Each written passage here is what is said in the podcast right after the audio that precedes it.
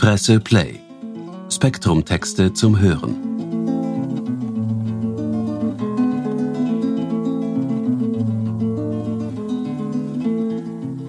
Herzlich willkommen bei der Presse zum Hören. Vorurteile und Ressentiments gegenüber dem Russischen gibt es. Nicht nur jetzt, nicht nur bei uns. Autor Wladimir Wertlieb hat russische Wurzeln und setzt sich tiefgründig mit diesen Vorurteilen und Ressentiments auseinander. Obwohl er aus eigener Erfahrung gut nachvollziehen kann, wie es dazu kommt, stellt er sich intellektuell klar gegen die Ausgrenzung von Kultur. Er hat keine Lust, die Qualität russischer Lyrik und Musik den aktuellen politischen Machenschaften zu überlassen. Hören Sie nun seine Analyse zu diesem Thema unter dem Titel Russenphobie, wie der Hass uns schwächt. Es liest Julia Pollack.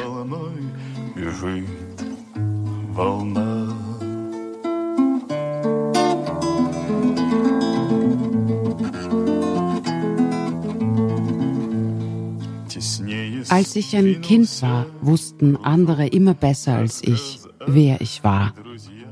Die Eltern erklärten mir eines Tages, ich sei Jude – Dabei wollte ich Leningrader sein, weil ich in Leningrad, dem heutigen St. Petersburg, geboren wurde.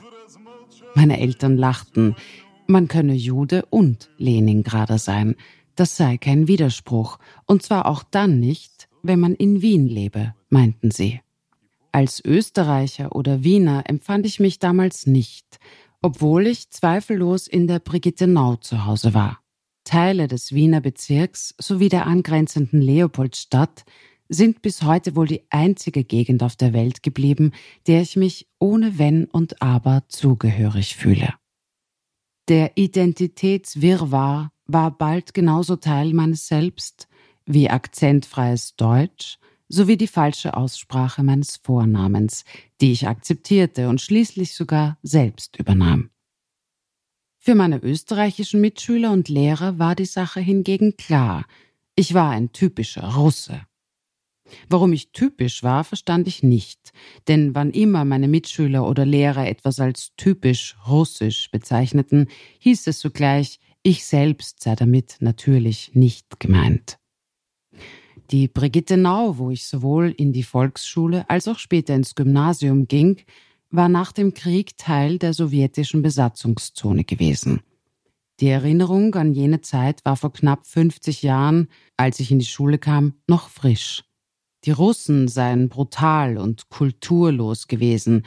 Sie hätten Wasser aus Klomuscheln getrunken, Glühbirnen in Fassungen geschraubt, die an kein Stromkabel angeschlossen waren, und sich gewundert, warum sie nicht leuchten massenweise Frauen vergewaltigt, gestohlen, geraubt und einfach nur sinnlos aus Wut und Rache gemordet und zerstört. Russen seien gefühlsbetont, hieß es.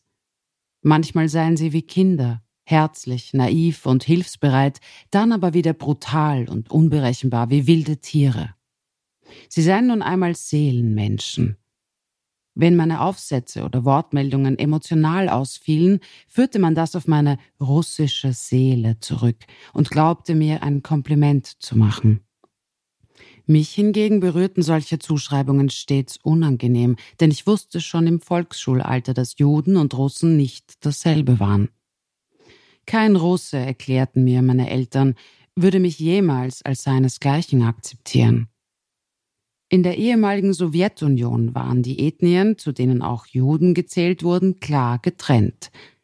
Meine angebliche russische Seele war also nicht nur peinlich, sondern auch anmaßend. Mir wurde etwas zugeeignet, was mir aufgrund meiner Abstammung gar nicht zustand. Ein knappes halbes Jahrhundert später erwähnt die in Kiew lebende ukrainische Schriftstellerin Oksana Sabuschko in einem Artikel die Verbrechen der Roten Armee in Deutschland des Jahres 1945, zieht Parallelen zu den Verbrechen russischer Soldaten in der Ukraine und beschwert sich über eine deutsche Freundin, die wie alle Deutschen gegenüber Russland Schuldgefühle hat und für deren Verbrechen im Europa des Jahres 1945, wenn nicht eine Rechtfertigung, so doch eine Erklärung findet, frei nach der Logik, wie du mir, so ich dir. Oksana Sabuschko irrt. Bei weitem nicht alle Deutschen und Österreicher haben Schuldgefühle Russland gegenüber. Und wenn sie diese hatten, kommt vielen von ihnen Russlands Angriffs- und Vernichtungsfeldzug gegen die Ukraine sehr gelegen, um das Schuldgefühl endlich ungestraft gegen das bislang beschämt gewordene Ressentiment einzutauschen. Die Russen, Vergewaltiger, Mörder und Banditen. Relativiert das nicht ein wenig die Verbrechen der eigenen Großväter, die einst in Russland wie auch in der Ukraine und anderswo gleichermaßen gewütet hatten? Längst geht es nicht mehr um eine wild gewordene Soldateska, die ein Terrorregime in einen schmutzigen Krieg geschickt hat, sondern um den Volkscharakter, das Russische an sich, das Typische. Putins Eroberungsfeldzug und der Verteidigungskrieg der Ukraine gegen diese Aggression werden von Anfang an auch als brutale Kulturkämpfe geführt und große Teile der westlichen Gesellschaften machen dabei bereitwillig mit. Für jemanden wie mich ist das ein bitteres und kränkendes Déjà-vu-Erlebnis. Aber natürlich bin ich auch diesmal nicht gemeint. Mit meiner jüdischen Herkunft, meinen Wurzeln in Belarus und einigen aus der Ukraine stammenden Verwandten bin ich auch für andere nicht mehr so leicht zuordnenbar. Der Russe solle bekommen, was er verdient, liest man in den sozialen Netzwerken, aber auch in scheinbar seriösen Zeitungsartikeln. Russland solle ein für alle Mal das Rückgrat gebrochen werden, hört man von Stammtischen, aber auch bei Podiumsdiskussionen. Was noch vor kurzem und sicher bald wieder der Islam war, ist nun der Russe. Er sei heute nicht besser als 1945. Die Ukrainer würden es ihm aber schon zeigen, heißt es dass die Ukrainer 1945 die zweitgrößte ethnische Gruppe innerhalb der Roten Armee gestellt und genauso Kriegsverbrechen in Deutschland und Österreich begangen haben wie ihre russischen Kameraden, spielt bei all diesen absurden historischen Analogien offenbar keine Rolle. Ich warte darauf, dass jemand behauptet, die Ukrainer von damals seien nicht die Ukrainer von heute, die heutigen Russen würden sich aber von ihren Groß- und Urgroßeltern nur wenig unterscheiden. Doch Argumente dieser Art wären schon beinahe raffiniert, und die Mühen der Raffinesse tut sich kaum jemand an. In Zeiten der Angst und der Krise stolpert man selten über Details.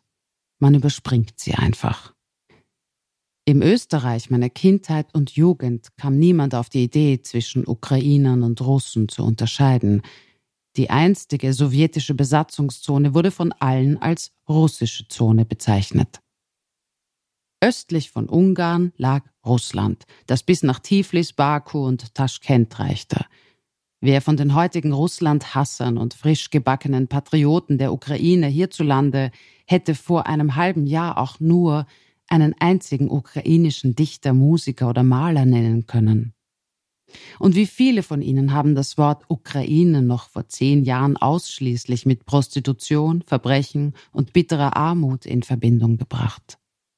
Heute erschafft man sich ein eigenes Bild der Menschen dieses Landes als tapfere Helden, aufopfernde Mütter und stolze Demokraten, doch wehe, wenn sie einmal aus der ihnen zugedachten Rolle fallen – wie schnell wird aus Bewunderung Enttäuschung und Unterstützung Gleichgültigkeit und aus Dankbarkeit Verdruss?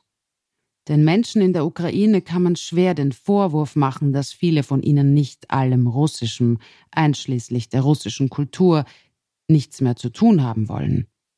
Es mag absurd und verstörend erscheinen, dass in Regionen der Ukraine, in denen mehrheitlich Russisch gesprochen wird, mehr als 100 Jahre alte Denkmäler des klassischen russischen Dichters Alexander Puschkin abgetragen werden, dass Plätze, die nach Leo Tolstoi benannt waren, nun andere Bezeichnungen bekommen und ukrainische Bibliotheken keine Bücher auf Russisch mehr anschaffen wollen. Alexander Puschkin, der einen äthiopischen Großvater hatte, war sicher kein Rassist, hatte nie etwas gegen die Ukraine und war zweifellos kein ideologischer Wegbegleiter des Putin-Regimes. Letzteres könnte man allenfalls dem russischen Chauvinisten und Antisemiten Dostojewski oder dem Ukraine-Hasser Joseph Brodsky, Literaturnobelpreisträger von 1987, vorwerfen.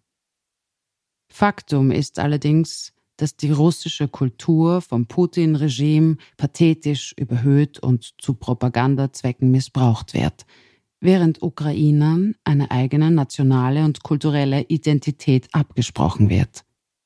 Verständlich, dass viele Ukrainer keine Pushkin-Denkmäler mehr auf den Hauptplätzen ihrer Städte sehen wollen und diese nun genauso verschwinden wie vor einigen Jahren jene von Lenin oder Marx. Das ändert nichts daran, dass viele Ukrainer auch in Zeiten des Krieges in Luftschutzkellern oder an der Front weiterhin russische Musik hören, russischen Bloggern zuhören und russische Literatur lesen. Auf dem Foto der Ruine eines von russischen Raketen zerstörten Hauses in der Ostukraine konnte ich ein halb zerfetztes, blutverschmiertes Buch erkennen, auf dessen Umschlag deutlich Fjodor Dostojewski zu lesen war. Es war ein Exemplar von Schuld und Sühne. Die Russenphobie ist längst bei uns in Mittel- und Westeuropa angekommen, eine verstörende, beängstigende Entwicklung. Ein Verhalten, das bei Menschen in der Ukraine, die Krieg und Terror erleben müssen, nachvollziehbar ist, darf weit ab des Krieggeschehens, der unmittelbaren Betroffenheit und der damit verbundenen Traumata weder bagatellisiert noch entschuldigt werden.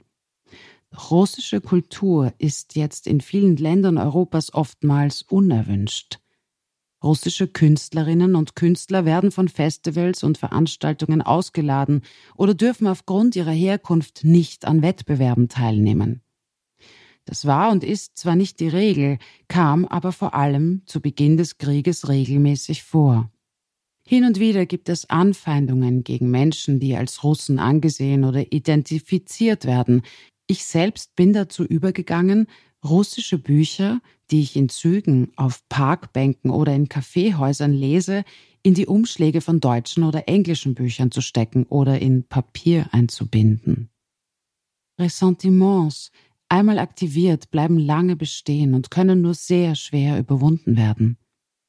Ukrainische Flüchtlinge, die zu uns gekommen sind, wollen mit Russen, die hier leben, meist nichts zu tun haben, auch mit jenen nicht, die sich offen gegen Putins Gewaltherrschaft aussprechen und bereit wären, ukrainischen Flüchtlingen zu helfen.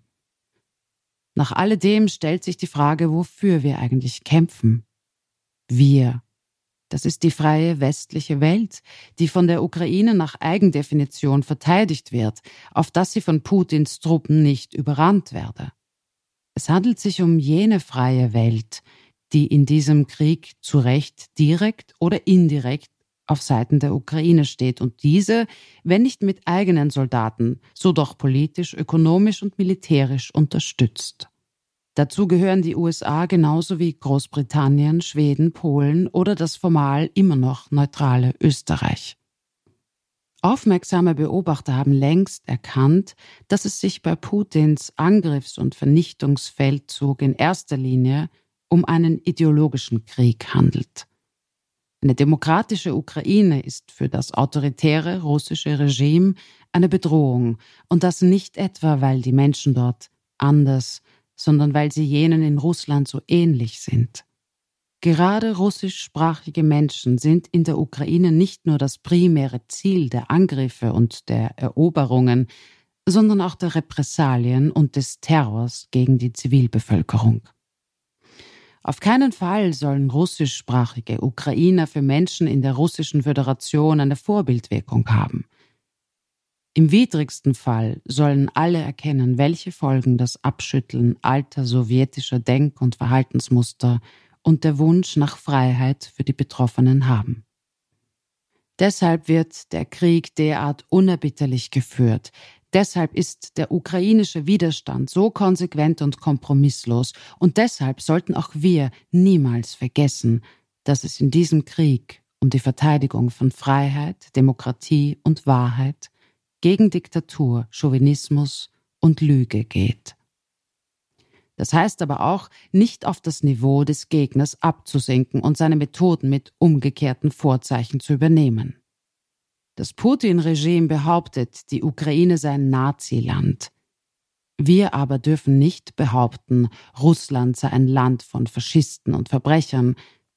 Es gibt viele Russen, die gegen das Regime sind oder schlichtweg nicht wissen, was in der Ukraine wirklich passiert.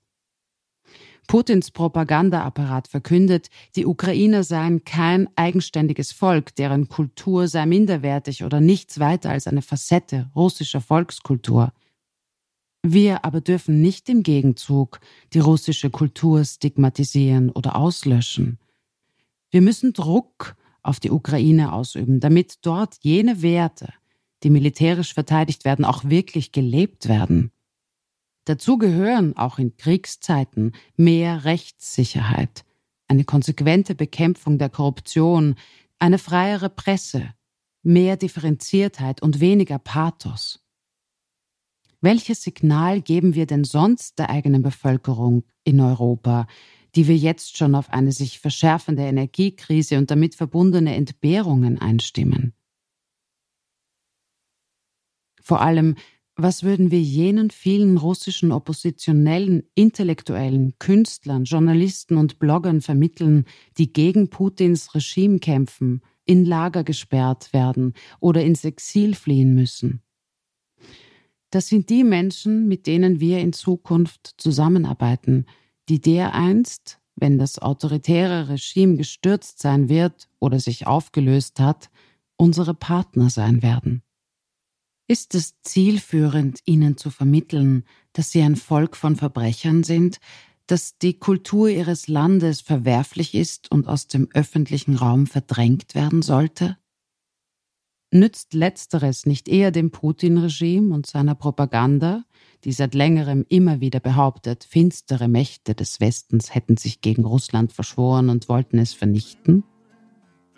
Ich selbst jedenfalls werde weiterhin russische Klassiker lesen und zitieren, mich auf russische Humanisten berufen und andere auf die Qualität russischer Lyrik und Musik hinweisen. Ich habe keine Lust, die russische Sprache und Kultur, die auch meine sind, dem Putin-Regime zu überlassen.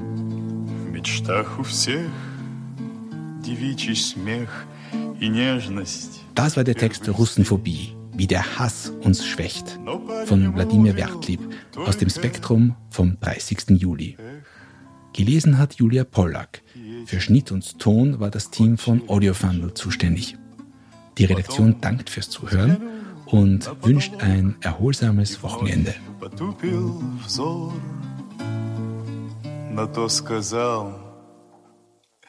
Presse Play. Spektrum-Texte zum Hören разговор. Трин-трин, трин-трин, за струной другая звенит струна. Трин-трин, трин-трин, а за волной бежит волна.